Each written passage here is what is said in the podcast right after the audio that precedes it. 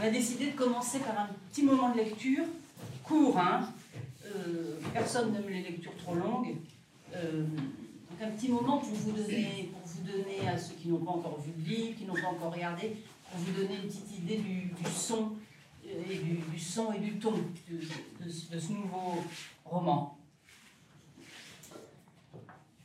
Le narrateur est assis sur une chaise, les pieds posés sur la barre supérieure, les coudes sur les genoux, la tête entre les mains, un peu voûté donc, dans l'angle de ce qui apparaît être un grenier, un peu sombre, mais éclairé tout de même par une drôle de fente, qui n'est pas une lucarne, mais une sorte d'ouverture étroite, pareille à un cartouche ou à une meurtrière horizontale plutôt que verticale, par laquelle, Dieu soit loué, il peut considérer le paysage s'il en a envie. Et le paysage est ravissant.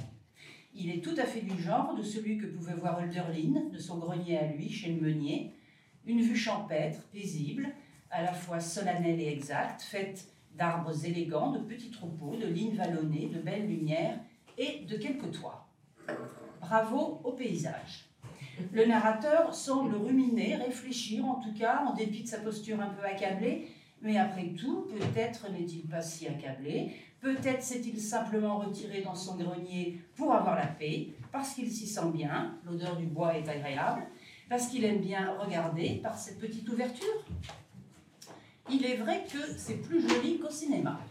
Même moi, qui suis à l'autre bout du grenier, assez vaste, regardant tour à tour le narrateur assis de profil et cette ouverture lumineuse comme une espérance, je me sens heureuse et tranquille dans cette situation. Normalement, on ne peut pas s'approcher aussi près d'un narrateur. C'est pas que c'est interdit ou tabou, c'est plutôt que cela ne se fait pas. C'est presque inconvenant. Mais nous en sommes arrivés à une telle situation, lui et moi, que l'inconvenance n'est plus un obstacle valable. Il ne tourne pas les yeux vers moi, même s'il sait parfaitement je suis là. De mon côté, je me sens avec lui comme on peut se sentir avec un être imaginaire ou un fantôme ou une présence sauvage qui pourrait aussi bien bondir et vous assassiner. Mais curieusement, alors que je suis assez peureuse d'ordinaire, je n'ai absolument pas peur de lui. Enfin, nous y voilà, lui dis-je en chuchotant. Cela fait tant de temps que je souhaitais te retrouver. Je n'arrivais pas à mettre la main sur toi. Où que je me tourne, tu n'étais pas. Tu semblais avoir déserté. Et te voilà à ton poste, dans ce grenier, regardant par cette fente lumineuse ce qui peut bien se passer dans le paysage. Il porte ce costume gris un peu défraîchi et démodé. Je l'ai toujours connu. C'est un narrateur assez élégant, au fond. S'il avait porté des baskets et un t-shirt, je me serais senti mal à l'aise, car il aurait ressemblé à une personne réelle. Son genre de costume me fait penser qu'il vient forcément du passé, d'un passé pas si lointain d'ailleurs, début XXe siècle, je dirais. Après-guerre, avant-guerre, hors la guerre. Il n'a pas connu la guerre. Je crois même qu'il ne sait pas ce que c'est. C'est peut-être parce qu'il a toujours vécu au fin fond de la campagne. Il me donne l'impression, pas uniquement maintenant, c'est toujours ainsi que je l'ai vu, de n'avoir contemplé que des toits, des arbres, des silhouettes. On a l'impression aussi qu'il n'a pas été engendré, Supposer une mère ou un père ou une mère et un père au narrateur, c'est difficile. Ou alors dans son enfance, lorsqu'il était petit et promis à son destin de narrateur, comme des enfants tibétains sont promis au rôle de Rinpoche. En tout cas, il est seul, isolé dans le monde, mais sans en souffrir du tout. C'est son statut. Je ne me suis jamais vraiment posé la question de sa virginité. A-t-il connu ou connaît-il parfois le contact charnel avec un ou une autre? Il se peut que le narrateur ait un double, un triple fond. Déjà, son existence et sa présence sont bien mystérieuses, mais comme avec le cosmos, les planètes et les univers, on peut imaginer qu'au-delà de ce que l'on voit et perçoit, il y a une vie enténébrée du narrateur, à des millions d'années-lumière. On pourrait d'ailleurs dire cela d'à peu près tout le monde, non? Moi-même, je dois être un drôle de corps pour me sentir si bien avec lui en sa présence. Attention, je peux me sentir bien avec d'autres êtres vivants, gentils et doux. Et d'ailleurs, je ne pourrais pas me contenter de ma relation avec le narrateur. Si je n'avais que celle-là, me manquerait mille autres choses. Il faut bien que je vive. Car avec lui, on ne vit pas, on est ailleurs. On est dans un temps suspendu, éternel, comme si tout s'était arrêté. J'ai un attrait que je pourrais qualifier d'érotique pour ce temps suspendu, arrêté, car c'est celui de la plus grande félicité de mon âme, de mon esprit et presque de mon corps. Je me rappelle un ami qui me disait fort justement qu'au fond, dans l'existence, on fait mille choses, mais que la seule chose qu'on attend, c'est de faire l'amour, et que tout le reste est en quelque sorte du remplissage dans l'attente de ce moment. De mon côté, je pourrais dire cela de ma rencontre avec le narrateur. Tout le reste est du remplissage, parfois bien agréable, mais dans l'attente de cette rencontre muette dans le grenier ou ailleurs, parfois c'est ailleurs. Enfin, pas si muette cette rencontre, même si l'on ne parle pas, car alors passe des courants d'une force et d'une fluidité peu communes entre lui et moi. Je pourrais même dire que c'est là la vraie conversation. Merci. Vient donc euh, d'entendre les, premières pages de notre si chère vieille dame auteur, donc euh, roman euh, paru fin août au, Mercure de France. Alors quelques mots pour rappeler Anne Serre que depuis Les Gouvernantes paru en 1992, déjà vous avez publié une quinzaine de livres, dont pour citer les plus récents Petite table soit mise, Voyage avec Villamatas ou encore Au cœur d'un été tout en or, qui est un recueil de nouvelles récompensé par le concours de la nouvelle. Euh, dire aussi peut-être que vous êtes traduite dans, plusieurs pays. Euh, euh, au cœur d'un été tout en or sort cet automne en Allemagne et puis l'éditeur américain New Direction a entrepris de, traduire toute votre œuvre. Et voilà, dernière information dont on parlera peut-être tout à l'heure, Les Gouvernantes fait donc l'objet d'une adaptation cinématographique avec des stars, des stars hollywoodiennes, dont Lily Rose Depp ça, paraît, ça paraît étonnant, mais voilà, on parlera de cette adaptation au cinéma. Alors, comme souvent, euh, ce, nouveau livre euh, joue avec la littérature, avec les, auteurs euh, que vous aimez. Tout y est instable et, changeant. Alors, les, pages qu'on vient d'entendre sont en réalité un, livre dans le livre, le, manuscrit de, cette chère vieille dame auteur, une, une écrivaine qui est presque, presque mourante que vient visiter une équipe de télévision équipe de télévision qui, qui va euh, entreprendre de euh, retrouver les, morceaux euh, manquants de, de, ce, manuscrit en, en, interviewant l'autrice, en leur faisant parler. Et puis on va aussi croiser dans ce livre un narrateur fugueur euh, le père de la, vieille dame, qui est beaucoup plus jeune qu'elle, et puis quelques, quelques boucles euh, au corps pyramidal euh, et, à, la, toison d'or. Vous, vous, mettez en, en, exergue une phrase de, de Laurence Stern. Il y a longtemps que je serais mort si je n'avais pas eu ma libre entrée dans les domaines enchantés de l'imagination. Est-ce que cette, cette, phrase, au fond, pourrait vous, vous définir parfaitement Oui, je dirais que, je dirais que c'est mon cas. je dirais que c'est mon cas. Euh, enfin, je serais mort, je ne vais pas, pas non plus euh, faire de théâtre et dramatique, mais euh, j'aurais sans doute beaucoup moins bien vécu, je pense, si je n'avais pas eu ces entrées dans l'imagination facilitées par, par, par une enfance.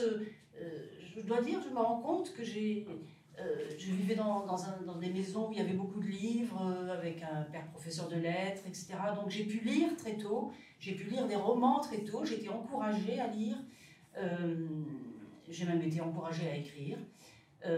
quand j'ai commencé à écrire mes premières histoires à 12-13 ans, eh bien, j'ai été encouragée par mon père. Je me rends compte de plus en plus de ça, à quel point j'ai bénéficié tout de même d'un environnement, de, conditions euh, euh, exceptionnelles pour, euh, pour avoir cette chance de, de, me mettre à écrire et, et, et d'entrer dans, dans, dans, la fiction. Dans la fiction. je me rappelle très bien le sentiment que j'avais quand je lisais enfant, très jeune. j'avais un, quand je lisais, mais même à 7 ans ou 8 ans, euh, j'ai découvert une espèce de, de, de, félicité quand je lisais La Comtesse de Ségur, Enid Blyton, une félicité de baigner dans la fiction, dans ce monde, euh, dans ce monde imaginaire. Et c'était une félicité extraordinaire que je, que je, eh bien, que j'ai voulu euh, reproduire sans cesse en continuant euh, évidemment à lire et puis en me mettant à écrire. C'est ça que j'ai voulu quand je me suis mise à écrire. Ce que je voulais, c'était baigner dans ce fleuve-là, puisque c'était là où j'étais bien. Euh, euh, donc, en effet, comme c'est magnifique cette, cet extrait de, de, Laurence Stern. En plus, c'est ça, cette langue du 18e, sublime. Et, mais ces chemins dont il parle, je regarde, je, je, je re-regarde, ça donne envie il y a longtemps que je serais mort si je n'avais pas eu ma libre entrée dans les domaines enchantés de l'imagination. Euh, et la dernière phrase est, très belle aussi. Il dit Je m'en vais par les sentiers de mon choix euh, dans l'imagination, euh, et je fais comme le pieux aîné, j'entre de force parmi ces, parmi ces ombres errantes. Ça, ça m'émeut, j'ai presque la voix coupée quand je dis ça. J'entre de force parmi ces ombres errantes. Parce qu'en fait, j'ai l'impression que c'est ce que je fais. Et notamment dans ce livre. Euh, il y a beaucoup de livres où j'ai parlé des. où j'ai évoqué des morts et des. Euh, d'une manière assez gaie d'ailleurs. Euh, mais cette, cette idée d'entrer de force dans ce. Comme Ulysse, en fait. C'est ce que fait Ulysse dans l'Odyssée. C'est au milieu de l'Odyssée, pile. Je crois que c'est au champ. Je crois, que l'Odyssée a 24 champs, qu'on vérifie tous. Ça doit être au champ 12. C'est très bizarre que ce soit au milieu de l'Odyssée. Ulysse va visiter euh, les morts. Il se penche sur la sur l'entrée des enfers.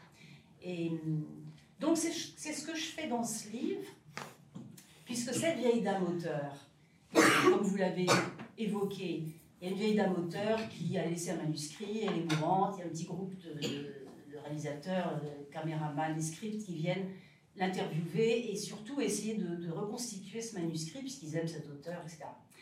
Mais cette vieille dame auteur, dans son, elle vit dans un village euh, et dans ce village vivent, je reviens aux morts, dans ce village vivent autour d'elle, comme c'est le cas pour tous les écrivains qui écrivent de la fiction, vivent autour d'elle le père qu'elle avait quand elle était jeune, c'est pourquoi il est beaucoup plus jeune qu'elle, le père qu'elle avait quand il était jeune, l'ami, le grand ami euh, qu'elle avait quand elle était jeune, qui traversait tous les paysages avec un petit bonnet rouge, comme les personnages de Corot. Euh, il y a aussi la jeune femme qu'elle a été, maintenant c'est une très vieille dame, mais évidemment vit autour d'elle la, jeune femme de, je sais pas, 30 ans, 38 euh, ans qu'elle a, qu'elle a été. donc elle est entourée de, ces personnages de son passé. Elle est entourée aussi des personnages de son imagination, de ces, euh, des, personnages qu'elle a inventés au cours de sa vie, qui sont là aussi. Parce que finalement, quand on se met, enfin en tout cas moi, quand je me mets à écrire une histoire, que se passe-t-il? Tout le monde est là. Euh, c'est-à-dire pas simplement le présent avec les amis du présent, l'entourage du présent, mais tous les morts, tous mes morts, euh, tous les personnages du passé, tous les personnages que j'ai inventés et tous les personnages de fiction que j'ai aimés. Donc on est très nombreux. Euh, et je, je, dois être obligée de, beaucoup sacrifier, parce que sinon on serait une... Peut-être je vais faire ça pour mon prochain roman. On serait, sinon on serait, on serait une bonne centaine, même plus peut-être, peut-être 500. Euh, et tout le monde est là, donc il ne reste plus qu'à euh, bah, évoquer un tel, un tel, les relations entre un tel et un tel. Euh, voilà ce que je raconte au fond dans cette histoire. Je raconte ce qui se passe quand j'écris une histoire. C'est-à-dire, euh, tout d'un coup, je dialogue et je suis en relation avec tous ces personnages de ma vie qui sont là simultanément et au même endroit. Voilà, tous ces personnages de votre vie et, et dans, dans, dans, un lieu unique. Voilà, dans un lieu unique, ils se trouvent tous au même endroit, au même moment. Ce qui est très commode, je n'ai pas à voyager, je peux rester un peu casanière. Et, euh, et, et c'est ça la félicité, c'est ces retrouvailles. Euh, ce sont ces retrouvailles, la félicité, c'est d'être euh, en compagnie de tous ces êtres qui ont compté, et y compris les êtres imaginaires qui comptent bien autant que les êtres réels, parfois plus pour certains. Et, euh, et, les êtres de fiction que j'ai tellement aimés dans tel ou tel roman, tel ou tel film, mais enfin surtout dans les romans quand même, euh, ils sont là, ils sont là autour de moi. Euh, et c'est très amusant de, constater comment tel être de fiction sortant d'un roman que j'ai aimé il y a 20 ans, comment il parle avec mon père par exemple. avec mon père euh, mort, bien sûr, mais avec le fantôme de mon père. Et, tous ces gens s'entretiennent, et tous ces gens ont une conversation euh, où il est question de moi parfois, donc c'est très agréable, c'est un point de vue narcissique. Euh, sinon, ils ont d'autres conversations que j'écoute, et, et au fond, c'est l'Éden. C'est mon idée de, mon idée de, de l'Éden. C'est pas plus difficile que ça, en fait, le, la félicité. C'est juste d'être avec tous ces personnages euh, euh, réels et inventés. Il faut qu'il y ait ce mélange. Il faut qu'il y ait ce mélange. Sinon, s'il n'y a, a, que les réels, c'est très ennuyeux. S'il n'y a que les inventés, il manque quelque chose. Euh, non, il faut qu'ils soient mélangés et qu'ils s'entretiennent. Alors, le, procédé du, manuscrit perdu puis retrouvé est un classique de littérature. Dans votre cas, c'est un manuscrit troué, un manuscrit auquel il, manque des pages et qu'il va falloir reconstituer. Est-ce que, est que vous, quand vous écrivez, vous écrivez pour, euh, pour combler des, blancs, pour reconstituer des, souvenirs que vous avez perdus peut-être? Sûrement, sûrement, parce que j'ai découvert quelque chose euh, euh, récemment grâce à un entretien. on en parlait tout à l'heure, un entretien que, j'ai fait avec le matricule des anges. C'est très intéressant les entretiens pour les écrivains parce qu'ils apprennent énormément sur, sur ce qu'ils font. On ne sait pas toujours évidemment très bien ce qu'on fait. Et euh, il y a des entretiens, bon, quand les entretiens sont passionnants évidemment, euh, on découvre des choses auxquelles on n'avait jamais pensé, qu'on n'avait pas vues. Et par exemple, grâce à cet entretien, maintenant je n'oublierai jamais, je me suis rendu compte en effet qu'au fond, je le savais un peu, mais je ne l'avais jamais formulé.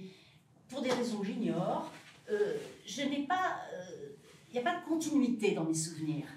Mes souvenirs sont tous isolés, les uns des autres, séparés les uns des autres. Ils n'ont pas de lien entre eux. Alors j'ai des souvenirs très précis, euh, c'est ce que je dis dans cet entretien, comme des, qui sont un peu comme des cartes à jouer, parce que c'est vraiment. Je, vois une scène, je la vois dessinée, je la vois très précise avec plein de détails. Et, mais entre cette scène et puis une autre, il n'y a pas de lien. Je serais incapable, par exemple, d'écrire ma biographie. Euh, je ne pourrais pas. Euh, je pourrais pas puisqu'il y a plein de trous. Donc, euh, mais alors, mais je dispose de ces images et j'en ai beaucoup. Euh, et ce sont non seulement des souvenirs de ma vie, ce sont non seulement des images de souvenirs de choses vécues, mais c'est aussi des souvenirs de choses lues, et essentiellement des romans, parce que je n'ai lu quasiment que de la fiction, aussi des choses vues, des tableaux, des, scènes, des choses vues. Et tout ça se mélange. C'est-à-dire, là aussi, c'est sur le même plan. C'est-à-dire, les images de ce que j'ai vécu sont euh, sur le même plan que les images de scènes que j'ai lues. Euh, elles ont exactement la même, euh, comment dire, la même qualité, la même présence. elles, se, elles sont identiques. Voilà. Ce que j'ai lu est identique à ce que j'ai vécu. C'est bizarre. Et, et donc, j'ai ces cartes. Et quand je commence à raconter une histoire, eh bien, je, comme un jeu, vous savez, on met les cartes sur une table, là, je ne sais pas faire ce jeu, mais euh, c'est ben, je, je, je, retourne les cartes et, euh, et, je raconte une histoire avec les scènes qui, euh, qui apparaissent. Parce qu'en en effet, quand on lit ce livre-là, on se dit il y a, quelques éléments, quelques outils comme ça que vous mettez sur la table au début et, puis, et puis après qui, reviennent un, peu différemment. Euh, y a, bah, je, parlais de l'image des, boucles euh, aux boucles d'or et, aux cornes pyramidales. Il y a l'idée du petit théâtre euh, sur la place du village. Enfin il y a, quelques, images comme ça et puis on va les retrouver comme des petits cailloux oui, oui, oui. Alors il y a des images que je retourne comme ça et qui me, euh, qui me, euh, qui me parlent plus que d'autres. Parce que dans mon travail, pendant que je suis en train d'écrire mon histoire, parfois je tourne des images et puis ça donne rien. Ces images-là, euh, elles me conduisent nulle part, donc je les laisse de côté. Et, et je, par contre, il y en a qui tout d'un coup sont chargés. Je pense au petit théâtre que vous évoquez. À un moment, la narratrice raconte que quand elle était enfant, euh, dans un village du Midi où elle passait ses vacances. les parents emmenaient les enfants voir des représentations dans un petit théâtre installé sur la place du village. Et, ce théâtre, je pense que j'en avais jamais parlé dans mes livres, enfin dans mon souvenir, là tout d'un coup, tout d'un coup, cette image-là de petit théâtre, que je pourrais dessiner, je pourrais, je pourrais dessiner toutes ces images-là. Euh, tout d'un coup, il m'a paru, euh, euh, elle m'a paru pleine de mille choses à raconter, cette, ce petit théâtre. voilà, donc c'est pour ça qu'après, je ne crains pas de m'en resservir. je, quand une image m'a plu et qu'elle est riche, et qu'elle me, donne envie de, la scruter encore davantage, alors je leur sors 10 euh, pages plus loin, 15 pages plus loin, pour aller jusqu'au bout, pour, pour, voir si je n'ai rien oublié dans l'image, si rien ne m'est... oui, c'est ça, si je n'ai rien oublié, rien ne m'a échappé, voilà, pour voir si rien ne m'a échappé. Ce, livre joue avec figure du narrateur. Il y, a, il y, a, plusieurs narrateurs ou narratrices dans, dans, ce livre, mais il y a notamment un, narrateur personnage, un, narrateur incarné. Ce n'est pas la première fois que, que vous utilisez ce, ce, ce procédé.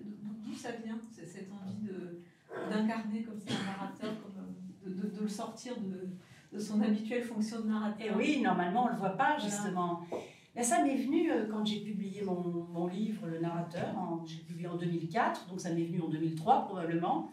Euh, euh, cette, cette, comment dire, cette imagination d'un personnage très lui aussi très précis en moi que je décris d'ailleurs dans le narrateur, un peu comme je le décris là. C'est un homme, c'est un homme, il a une quarantaine d'années, qui est dans une espèce de costume gris. Et euh, euh, ce personnage m'est apparu, euh, voilà, qui a surgi, personnage fiction qui surgit comme ça, et il m'a paru très, très familier, et sans que je puisse du tout le, le, trouver dans, la vie. Enfin, il, ressemble à personne. Je, n'ai connu personne qui ressemble à mon narrateur. Je n'ai jamais vu dans la vie euh, quelqu'un qui ressemble à mon narrateur. Donc il n'est pas du tout inspiré de quelqu'un, pas du tout. Je ne sais pas d'où il sort, je pense qu'il sort d'un livre, mais je ne sais pas quel livre. Euh, mais en tout cas, il est, euh, je le connais bien, il me connaît bien surtout. Il me connaît. Alors là, ça fait un peu. Mais non, c'est comme ça, il est, il, est, il est présent. Il est présent, et il est présent même quand je ne suis pas en train de raconter une histoire. C'est-à-dire même là, hein, pendant qu'on se parle toutes les deux. il est là. On se parle ensemble, je vous parle, et le narrateur, il sourit d'ailleurs en ce moment, et le narrateur euh, est là, en moi, il écoute tout, il regarde tout, il voit beaucoup plus de choses que moi, il entend beaucoup plus de choses que moi, et, il est présent, donc je m'amuse avec ce, je m'amuse avec ce personnage que que j'aime beaucoup. C'est comme, un, c'est comme une, un grand ami, si vous voulez. Et, donc, euh, de temps en temps, je le ressors pour le voir euh, euh, dans un livre, je le fais surgir pour, pour, pour le voir, pour le faire circuler, pour échanger un peu avec lui, pour... je joue comme un enfant, en fait. Je me rappelle quand je jouais petite fille, j'avais une petite ferme avec des des animaux, des, des, fermiers. Je jouais sur le tapis de ma chambre avec ma petite ferme et mes, mes troupeaux. Et, euh, et j'inventais des histoires avec ces personnages. Et c'est un peu la même chose. C'est un peu la même chose. Sauf que je l'écris. Voilà. Mais c'est toujours de cet ordre-là. L'écriture pour vous, c'est toujours de, l'ordre du jeu, du plaisir. Euh, vos, vos, livres sont, sont, quand même extrêmement structurés, extrêmement complexes dans la construction. Et en, vous entendant parler, on a l'impression que c'est extrêmement fluide. Euh, comment ça se passe? Euh, Oui, ben, ce qui se passe, c'est que entre deux livres, euh, je... c'est surtout entre deux livres que je travaille finalement. Quand j'écris mon livre, j'ai toujours été comme ça un peu, et je pense que c'est le cas de pas mal d'auteurs. Hein. Je ne suis pas toute seule comme ça. Quand j'écris mon livre, est, ça veut dire qu'il est prêt. Et, donc, je l'écris, il est prêt, il est élaboré, sa forme est, à quelques détails près, mais sa forme est là. et donc, une fois que je me mets à l'écrire, euh, même si la structure paraît assez élaborée, même assez sophistiquée, euh, c'est pas à ce moment-là que, que, je travaille, c'est avant. C'est-à-dire, c'est quand je n'écris pas que je travaille. Euh, pendant que je suis, ça dure parfois un an, parfois deux ans, c'est long, deux ans, c'est une tarde de m'y remettre, ça, je souffre un peu euh, quand je ne suis pas en train d'écrire. Et pendant deux ans, euh, eh bien, je, je, je, passe mon temps à essayer de rentrer dans une histoire, à essayer d'inventer une histoire, de créer une histoire, et je n'y arrive pas. Mais cet effort, euh, il est, sinon quotidien, en tout cas très suivi, très... donc, donc ça travaille, ça travaille, ça travaille pendant tout ce temps où je ne fais rien, ça travaille beaucoup. Et, euh, et quand, euh, et voilà, et quand le travail est fini, je me mets à écrire un livre. Et, euh, et voilà, et, qui, qui, est constitué, en gros. Mais, mais, il faut que vous ayez vraiment une forme pour, pour vous y mettre. Pour m'y mettre, il faut que j'ai... non, parce que je ne sais même pas que j'ai une forme. Je ne le sais pas. Mais tout d'un coup, j'ai une image ou une atmosphère euh, ou une phrase. Souvent, c'est une phrase, c'est-à-dire c'est du langage, souvent. Euh, ça, a été, ça a été le cas, pour celui-là. Euh, je me disais, oh non, je ne vais pas commencer une, un roman avec encore un narrateur, ça va embêter tout le monde. Mais en même temps, le narrateur est assis sur... Non, je le voyais d'abord, j'avais une image, je voyais ce narrateur assis sur sa chaise, et je le voyais comme je vous, comme je vous vois. Je le voyais comme je vous vois. C'est-à-dire, assis sur sa chaise, les pieds sur la barre, là, comme ça. je voyais ce personnage. et je me disais, non, ça va pas, ça va pas faire un roman, ça. Mais je le voyais tellement. Et, euh, j'avais tellement envie de savoir ce qui allait se passer après. Euh, ce que ça allait donner. Euh, que je l'ai écrit. et il se trouve qu'en effet, cette, cette image, que j'ai écrites. Voilà, j'écris des images et parfois ça donne rien, parfois je me trompe, hein. il y a des images qui sont déguisées, euh, déguisées en, grandes images, puis en fait c'est rien. Mais euh, celle-là, j'hésitais, mais, mais j'y suis allée parce que c'était tellement... il y avait un monde, il y avait un monde dans, ce, dans cette image-là. Et et donc j'ai poursuivi de cette manière-là. Pourquoi le, procédé de l'interview? Pourquoi le procédé de l'interview des... Alors là, il s'est pas... bah, passé une chose que je n'ai encore racontée à personne. Euh, en fait, j'ai perdu les dix premières pages de mon roman. Et j'ai eu un problème d'ordinateur. Euh, j'ai commencé à écrire. Alors, euh, je, alors c'est pas des, je me rappelle plus lesquelles c'est. C'est pas les, les, toutes premières. J'avais les toutes premières. Puis j'en ai écrit peut-être 12 autres. Tout m'arrive avec le chiffre 12. Moi. C'est comme ça. Donc j'ai peut-être écrit 12 pages. Et puis j'ai fait une mauvaise manipulation sur mon ordinateur. Et ces 12 pages ont disparu. Et moi, je ne peux pas reconstituer un truc disparu. C'est impossible. Parce que, puisque je ne raconte pas une histoire qui est euh, euh, préétablie, je ne sais pas ce que je vais raconter. Je ne raconte que du... C'est du langage, ce qui se passe. Donc, euh, donc si je perds 12 pages, elles sont perdues à jamais. Et j'ai trouvé une solution de, secours, mais c'est vraiment comme quand on sombre avec un bateau. j'ai trouvé une solution c'est d'inventer. C'est de là que vient l'idée que ce manuscrit a disparu. Euh, d'inventer euh, bah, la disparition d'un manuscrit euh, et, du coup de le retrouver en, écrivant mon, en écrivant mon roman. Et du coup, ça, ça produit plusieurs niveaux de langage, puisque quand, quand, la vieille dame auteur essaie de retrouver ces, pages manquantes, évidemment, elle, elle les parle, elle ne les écrit pas. Non, et c'est ce que je faisais, parce que je me disais, mais qu'est-ce qu'il y avait dans ces douze pages? Et je ne pouvais plus réécrire les douze pages avec leur ton, avec leur euh, rythme. Mais je me souvenais un peu de ce que je racontais dans ces douze pages. Donc je lui ai fait faire ça à ma place, à ma vieille dame, auteur. Et, euh, et peu à peu, je me suis dit, ça marchait, ça marchait qu'au fond, elle, elle raconte des choses que j'avais perdues et oubliées. Et euh, voilà, voilà comment ça s'est passé.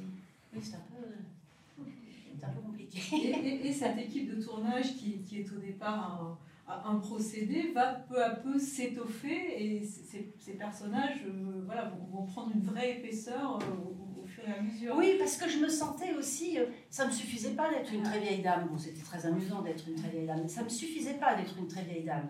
Il, fallait que je sois aussi beaucoup, enfin, d'autres gens.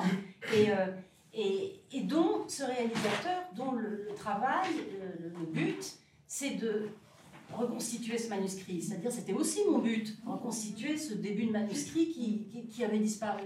Donc, je devenais aussi le réalisateur. Et j'aime bien aussi être euh, euh, un homme, une femme, euh, changer de genre comme, comme narrateur dans mon histoire, changer d'âge. Parce que je ne suis pas oui, les narrateurs en moi, même s'il y en a un qu'on a décrit tout à l'heure qui est très précis, mais il y en a d'autres. Il y en a d'autres. Il y a même un narrateur omniscient. Voilà. Oui, oui, il y a une, espèce de. on lève toujours la tête pour le narrateur omniscient, parce qu'il est là-haut, le narrateur omniscient. Il voit, il voit la situation du dessus et il peut décrire un peu euh, ce qui se passe euh, comme une espèce de drone. Euh, et dans ce livre, plus j'avançais, plus j'avais envie de, voir les choses de tous les côtés. Et c'est pour ça que je me... Il y a d'abord un narrateur, et puis il y en a deux, puis il y en a trois, puis il y en a quatre. Et j'ai compté, je crois qu'il y en a cinq. Hein il y en a, vous avez compté aussi. Euh, mais il y en a cinq et demi, je dirais. Parce qu'il y a des moments où... Euh, euh, ouais, il y a presque il y a cinq et, cinq et demi narrateurs. Et je pense que c'est parce que j'avais envie de... D'abord parce que chercher des pages manquantes, c'était un boulot énorme. Et puis, il y va de votre vie. Euh, si je, si je n'avais pas retrouvé ces pages manquantes, il n'y avait pas de roman. Donc, pas de roman, pas de livre. Euh, pas de rencontre à la Maison de la Poésie. Pas de. Euh, rien de tout ça. Donc, il fallait absolument que je retrouve ces pages manquantes de ma vieille dame auteur. donc, il fallait qu'on soit plusieurs sur, sur le terrain pour enquêter, puisque c'est ça que fait un narrateur finalement. Un narrateur, il est là pour enquêter, pour euh, c'est un détective. Et euh, donc il fallait cinq détectives et demi pour, euh, pour reconstituer cette histoire. Et justement, qui dit plusieurs narrateurs dit plusieurs points de vue, et la question du point de vue, je trouve, est très intéressante dans, ce livre. En, vous lisant, j'ai l'impression qu'on se met à chaque fois dans un coin différent du tableau. Oui, c'est un peu ça. Et oui, c'est vrai. Parce que d'autant plus qu'il y a un lieu très petit dans ce roman, c'est un village posé sur un, piton rocheux, en gros. Hein. Et euh, donc tout se passe dans ce village. Euh, mais un village, bon voilà, son village avec sa rue, ses maisons, son église. Et donc les personnes. Oui, il faut voir de tous les côtés. Mais il y a toujours cette idée de. Euh, oui, j'ai toujours cette idée de quelque chose qui peut-être m'échapperait si je regardais pas euh, au bon endroit. Et euh, quand je raconte une histoire, en général, euh, il s'agit voilà, de, de, ne pas rater quelque chose d'important qui se passe quelque part. Et donc, donc souvent, je, je, tourne, enfin, je me déplace dans, dans mes histoires pour, pour pouvoir voir de différents points de vue euh, ce qui m'échapperait si j'étais juste là ou juste là, par exemple. Euh, oui, c'est ça, c'est ça.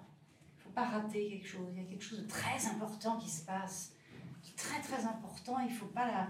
Et donc, il faut bouger ou être plusieurs ou, euh, pour, pour voir cette chose mystérieuse. Et vous parlez de ce, lieu unique qui est, qui est, le village, mais à l'intérieur du lieu unique, il y a un autre lieu unique qui est le grenier. Oui. Et alors le grenier, c'est passionnant. Déjà, c'est un, un, un, tout petit lieu d'où peuvent partir euh, beaucoup de choses. Et puis, ça renvoie aussi à l'imaginaire de l'enfance, peut-être du conte. Oui, c'est vrai, pourquoi je ne l'ai pas mis à la cave euh, ouais, Le grenier. Le grenier, ce qui me plaisait dans cette histoire de grenier aussi, c'était la fente lumineuse. Euh, cette meurtrière qui, est, qui n'est pas dans le sens d'une meurtrière, qui est dans l'autre sens. C'est-à-dire, c'est pas vertical, c'est horizontal et qui est une toute petite ouverture. Ben, J'imagine que c'est ce qui se passe euh, quand je raconte une histoire. dire je vois, comme je viens de l'expliquer, je, je, je, vois des scènes, je vois des images, et je pense que je les vois par une. Je vois pas par une euh, grande fenêtre, je vois pas par une euh, porte-fenêtre. Euh, ça serait beaucoup trop pour moi. Je, vois à travers une toute petite ouverture, mais à laquelle, à laquelle je colle mon œil de manière. Comme le fait le réalisateur, d'ailleurs plus tard dans, le roman, lui aussi va regarder par une fenêtre ce qui se passe. Il y a quelque chose, il y a une scène quelque part dérobée, très importante, qui va tout expliquer. Et, donc, euh, et donc euh, on la regarde soit par cette petite ouverture du grenier, alors on est un peu en haut puisqu'on est dans le grenier, euh, soit par une fenêtre, soit, euh, soit en se promenant, puisque mes personnages passent beaucoup de temps à se promener. Donc ils se promènent pourquoi? C'est pas pour faire, de la, pas pour faire du sport qu'ils se promènent, c'est pour voir des arbres d'abord, parce qu'ils aiment les arbres. Mais c'est toujours pour regarder, pour regarder euh, euh, cette scène, euh, cette scène qui n'est pas la scène primitive, hein, c'est un truc plus compliqué que ça. Cette scène qui, qui se dérobe et qui pourtant est là et, et qu'il faut absolument voir sous peine d'être englouti. Voilà. Qu'est-ce que le, le, jeu de Bartali Le jeu de Bartali Le jeu, quand vous dites le jeu J-E-U.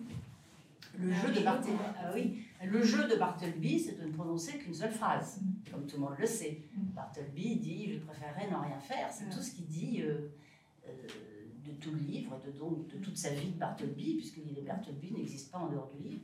Donc, dans toute la vie de Bartleby, il dit Je préférerais ne rien faire. Et euh, alors, j'ai bon, une passion pour Bartleby, évidemment.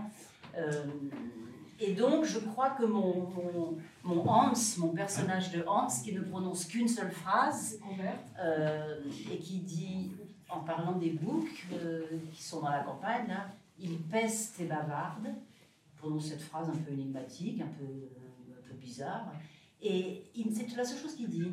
Et, euh, et, je pense que, je pense que, alors j'ai j'ai pas pensé consciemment en écrivant à Bartleby, mais après, après je me suis dit tiens, il dit une seule phrase comme qui dit une seule phrase dans la vie, Bartleby. Mm. Et euh, donc je pense que c'est un, un, petit morceau de Bartleby qui est entré dans, dans, mon, dans mon livre. Et en l'occurrence, c'est un Alexandra. Oui, oui, c'est un absolument. Oui, oui, oui, oui, oui, oui parce que euh, une peste était bavarde. Oui, parce qu'en plus, euh, il parle en vers, quoi, en quelque sorte, mon, mon, mon narrateur euh, quasi muet. Il ne parle que pour dire un, un vers qui est comme une, comme une, euh, une formule secrète. Il pèse des bavardes. Je m'interroge encore sur ce que ça veut dire. J'ai des idées.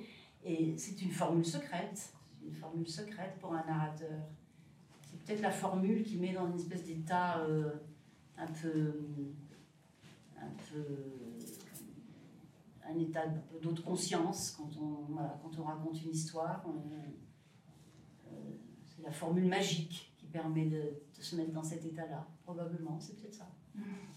De, de, quelle manière euh, vos livres euh, co communiquent entre eux? Eh bien, ils communiquent entre eux déjà d'une manière très particulière.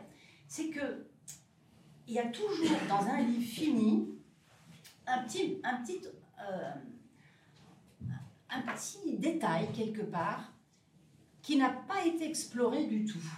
Alors en fait, il doit y en avoir plein, mais il y a quelque part un petit détail qui n'a pas été suffisamment exploré ou qui n'a pas été exploré.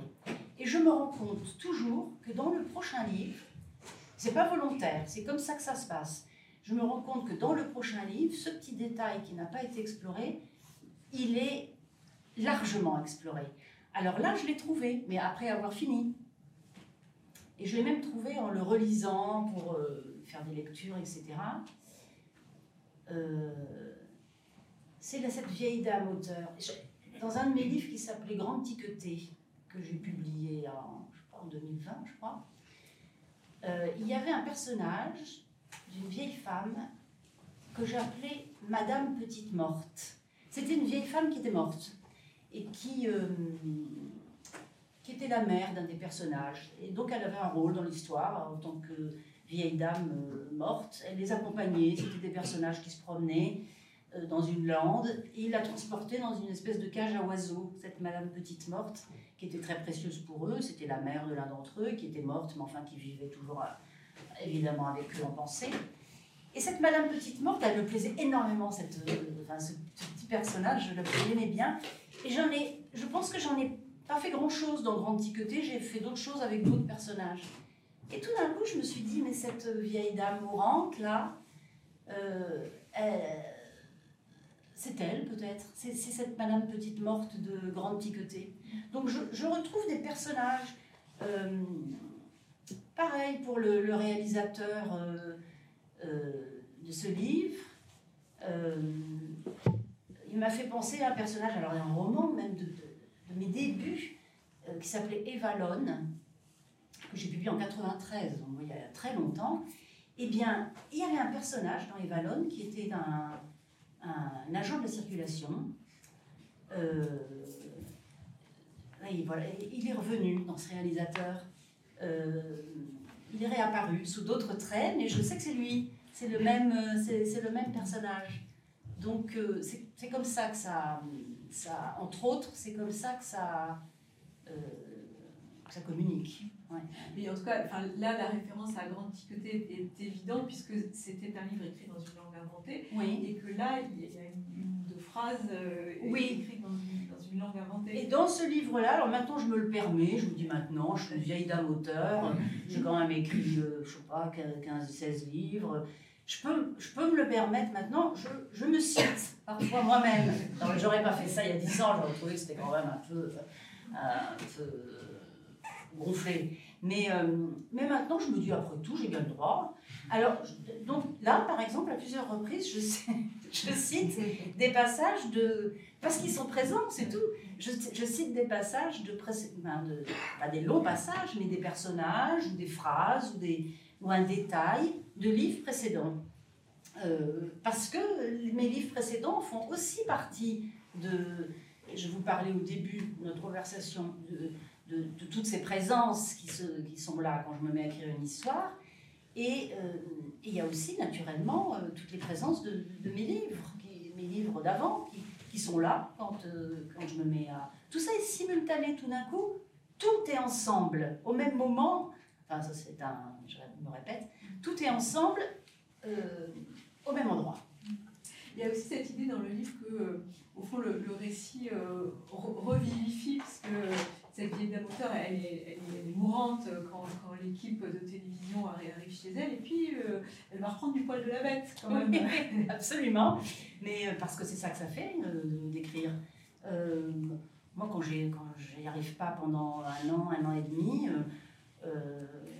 je commence à être pas bien, euh, pas mourante, mais euh, je, je, oui, je perds ma santé, hein, je perds un peu ma santé quand même si, si euh, et alors tout d'un coup, alors ce qui redonne la santé, ce qui revivifie, bon, c'est une lecture nouvelle et qui va faire un bien fou parce qu'elle va, elle va vous nourrir. Et surtout, ce qui vous remet, euh, ce qui vous redonne du poil de la bête, comme vous dites très justement, ce qui vous, c'est bah, quand vous recommencez une histoire. Alors là, vous rajeunissez. Au fur et à mesure que vous écrivez votre histoire, vous rajeunissez. Chaque jour, vous allez vous, alors c'est très, euh, vous allez voir dans la glace le matin. Avant, quand vous n'écriviez pas pendant un an et demi, vous n'aviez pas l'air fraîche le matin et il fallait beaucoup de soins pour avoir l'air un peu correct. Euh, à partir du moment où vous écrivez un roman, le lendemain, vous allez, vous voyez dans la glace de votre salle de bain, vous avez rajeuni de 10 ans. Euh, euh, voilà. Donc c'est aussi une, bonne raison pour écrire. Euh, ce rajeunissement que fait ce travail, oui. Oui, parce que c'est pas, pas mystérieux, c'est pas un truc magique. Pourquoi on rajeunit? Parce qu'on change de temps. On est dans un autre temps. On n'est plus dans le temps de, de nos vies habituelles. On est dans cet autre temps où tout est là au même moment. Et, euh, et donc on est avec sa jeunesse, avec son enfance, avec euh, euh, et avec son voilà. Est-ce que chaque livre que vous écrivez a, a sa propre bibliothèque? Vous voulez dire, est-ce que dans chaque. euh, Est-ce que, par exemple, mon voyage avec Villa Matas, c'était évident, c'était Villa Matas, mais Oui. peut-être aussi d'autres? Est-ce que vous, allez retrouver certains écrivains euh, en, en écrivant tel ou tel livre Parce que, évidemment, il y a, il y a- il y a beaucoup de, oui, de références à, à d'autres écrivains. Oui, oui, oui, oui. Oui, alors, je pense que, et ça je le fais de plus en plus, mais je ne peux plus ne pas le faire, ça. Euh, de plus en plus, en racontant une histoire, euh, je. C'est pas tellement que je cite un écrivain, c'est plutôt que je peux dire comme aurait dit un tel ou comme ferait un tel en parlant d'écrivains que j'ai lus, que j'ai aimés. Je le fais de plus en plus parce que eux aussi sont là euh, dans, cette grand, dans ce grand rassemblement qui devient, il va nous falloir un stade la prochaine fois. Euh, eux aussi sont là, euh, évidemment, tous, tous ces, toutes ces lectures que j'ai faites qui ont compté et qui ont été importantes. Et alors, je pense que probablement, probablement, ce sont plutôt, euh, dans, par exemple dans ce livre, ce sont plutôt ceux que j'ai lus ou relus pendant ces, ce temps où je ne travaillais pas, cette- cette- ce, ce temps de un an et demi, deux ans, hein, où je, ça travaillait, mais où je n'écrivais pas. Et euh, je pense que ce sont en grande partie les lectures de cette, de cette période qui, euh, qui, euh, qui rentrent dans le livre. Parce que voilà, elles sont tissées, elles sont tissées avec, le, avec tout le reste des images. Et donc, pour, pour celui-là, quels, auteurs? Alors pour celui-là, comme ça je pourrais pas vous dire, mais je sais que j'en cite beaucoup. Euh, Malzère, je crois. Oui, mais ça, Valzer, au contraire. Les Valzer, je l'ai lu il y a longtemps. Euh, je n'ai pas relu Valzer. Euh, qui je cite Non, je me rappelle, je cite Strindberg, non? Oui. À un moment. Non, là aussi, je l'ai lu il y a longtemps. Donc, ce que je viens de vous dire est faux. Euh, non, en fait, là, je me rappelle, je parle de Shakespeare, je parle de Villiers-l'Isle-Adam. Non, tout ça, c'est des lectures qui datent, euh, surtout Villiers-l'Isle-Adam, c'est quand j'avais 20 ans. J'aimais beaucoup cette littérature. Euh, non, donc vous voyez, ça peut être des auteurs lus il y a 20 ans, mais qui, pour je ne sais quelle raison, deviennent présents. Et à ce moment-là.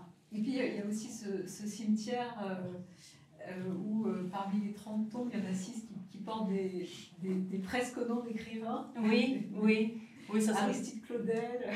voilà, ça, ça m'a amusé de, d'imaginer un cimetière de, de demi-écrivains, puisque, euh, en effet, c'est Aristide Claudel, c'est, je sais pas, c'est Luc Chateaubriand, euh, et, euh, et, et Jacques Mon- Montaigne, ou quelque chose comme ça.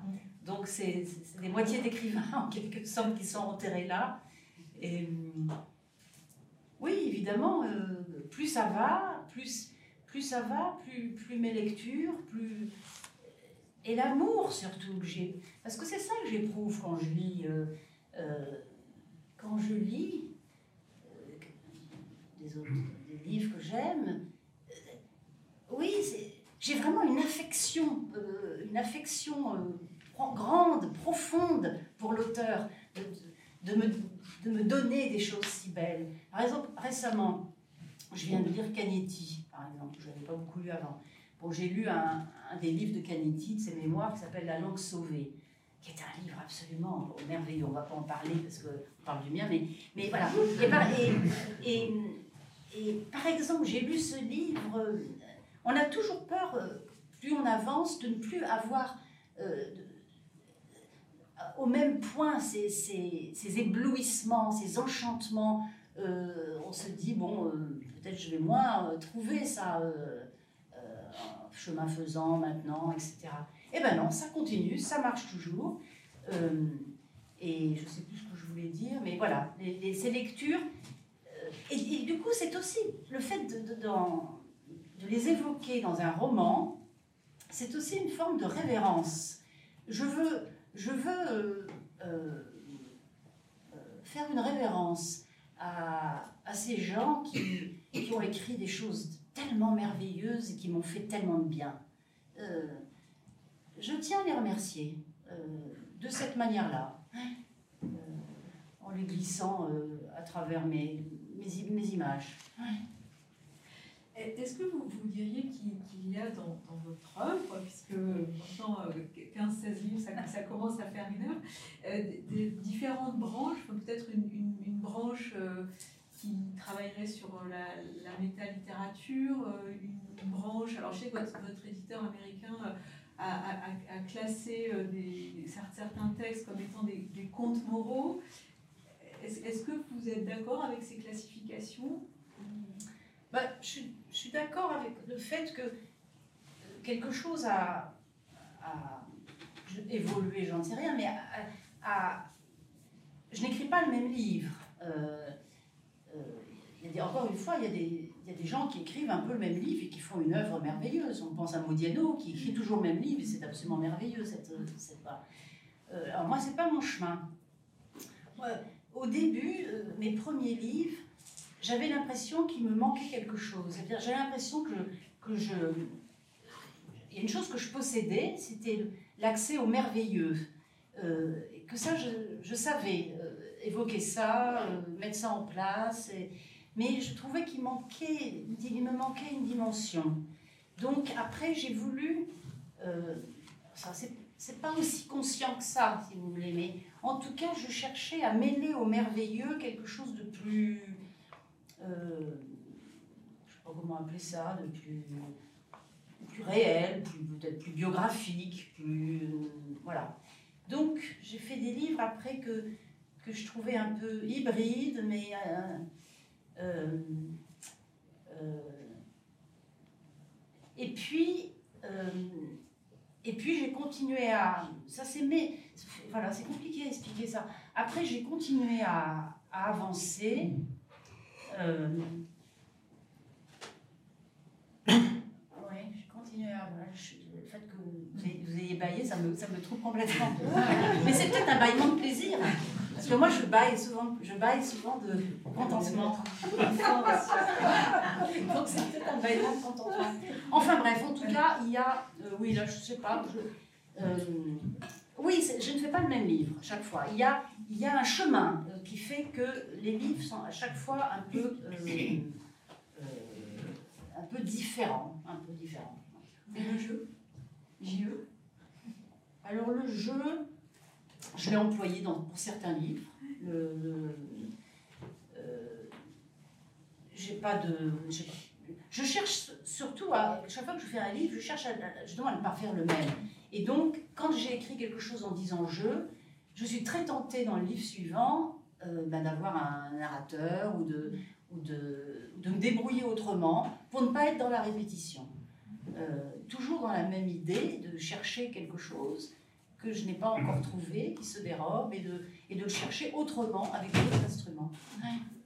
Est-ce que vous voulez lire un autre passage? Oui, oui, volontiers. Alors, je vais lire un, passage. Il y a dans ce, dans ce roman un personnage qui s'appelle l'homme de la Riviera, qui est le, enfin, comme ça, qui est le père de la, vieille dame auteur. Donc cette vieille dame auteur, cette très vieille dame auteur, elle a un père qui est jeune et qui vit dans ce village, donc non loin d'elle, pendant qu'elle écrit. Et voilà, je vais, je vais vous lire un, un, peu, de l'homme de la Riviera. Alors, il faut que je vous dise, c'est le réalisateur qui va avec ses deux euh, comparses qui va à la rencontre de l'homme de la Riviera, à la rencontre du père de la, vieille dame auteur. Il rentre dans une maison. Nous entrâmes.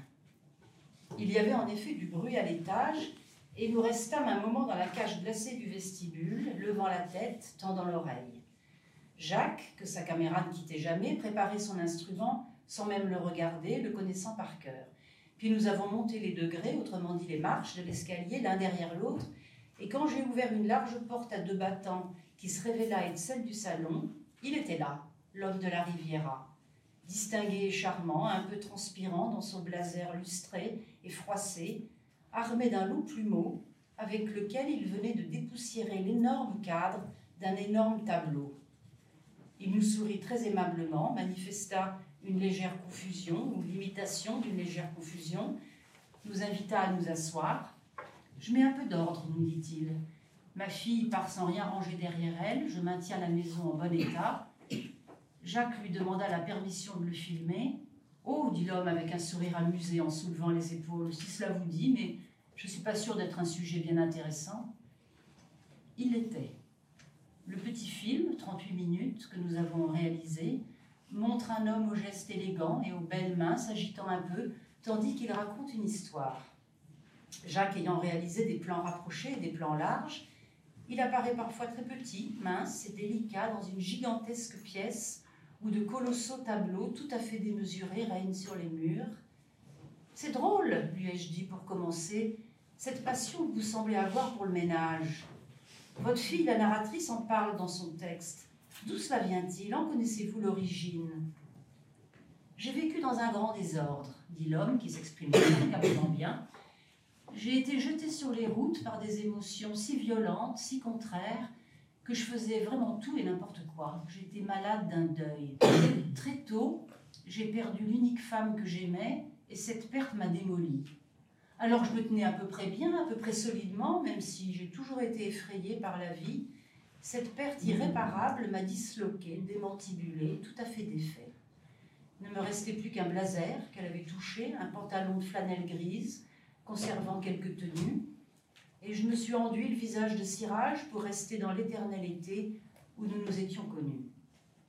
J'avais une voiture non cabossée alors, qui me faisait beaucoup de bien, car à son volant je pouvais fuir, fuir sans cesse, bondir, filer.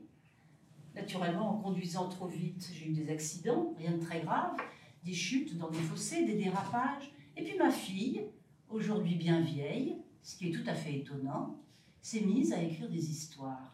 Honnêtement, entre nous, je n'étais pas exactement fou de ces histoires, car je ne les comprenais pas bien. J'aurais préféré qu'elle écrive des histoires plus classiques. Mais enfin, cela semblait tellement lui plaire que cela m'a redonné un petit intérêt pour l'existence. Pensez-vous, monsieur de la Riviera, qu'elle ait écrit ces histoires pour vous donner un petit regain de vie Autrement dit, parce qu'elle vous aimait? Ai-je demandé à mon interlocuteur, dont la main droite jouait avec les plumes de son long plumeau. Je l'ignore, a-t-il dit. Mais non, je ne crois pas, je crois que c'était son affaire, qu'elle était à son affaire. Êtes-vous monté au grenier? demanda soudainement en chuchotant Edith, qui se penchait en avant et semblait vouloir faire du charme à l'homme de la Riviera en lui révélant son décolleté. Mais il ne répondit pas. En dehors de la sienne, celle qu'il avait perdue et tant aimée, il ne devait pas aimer tant que les autres femmes. Il y eut un blanc qu'il rompit pour nous raconter une histoire qui n'avait pas grand-chose à voir avec la situation et que manifestement il trouvait drôle, mais nous moins. Vous savez, n'est-ce pas, que notre si chère vieille dame auteur demeure non loin d'ici et que son état de santé, ou plutôt de vieillesse, nous préoccupe, au point que nous recueillons ses paroles en craignant, Dieu préserve, que ce soit les dernières, lui dis-je. Il ne répondit pas plus, il pensait à autre chose. Elle nous a parlé de Taison les Béziers, poursuivis-je.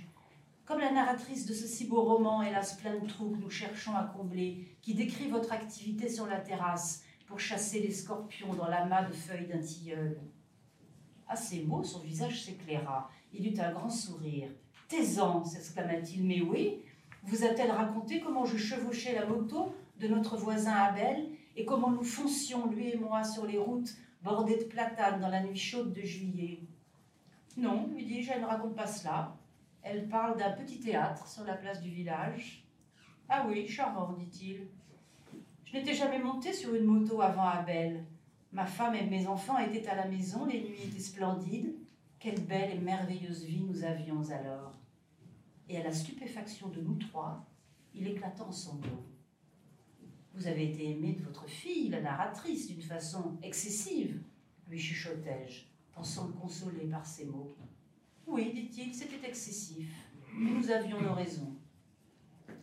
Sur quoi il sortit d'une poche de son pantalon de flanelle grise un mouchoir de tissu blanc tamponna ses yeux qui soudain me parurent avoir terriblement pleuré pendant des années.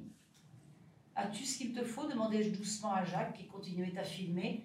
Oui, plus qu'il n'en faut, répondit Jacques aussi doucement, et nous prîmes congé. Un dernier coup d'œil en arrière, au moment où nous franchissions la double porte du salon, me montra l'homme pensif, allumant une longue et fine cigarette, les yeux dans le vague, et je vis que cet homme passait et avait passé la, majeure partie de son temps à rêver. J'ai l'impression que vous dites euh, pas mal de choses de, vous dans ce, dans ce passage. Peut-être qu'il ne faut pas commettre l'erreur de débutante qui serait de, confondre euh, l'auteur et la vieille dame auteur. Mais... Non, non, non, c'est pas une erreur. C'est pas une erreur. Et ce qui est drôle, c'est que je me demande pourquoi vous pensez que dans ce passage, je dis plus de choses de moi que dans un autre. Parce que je crois que j'ai lu quelque part que votre père euh, ne s'était pas remis de, son deuil. Voilà. Oui, oui, c'est un portrait de mon père. C'est un portrait de mon père.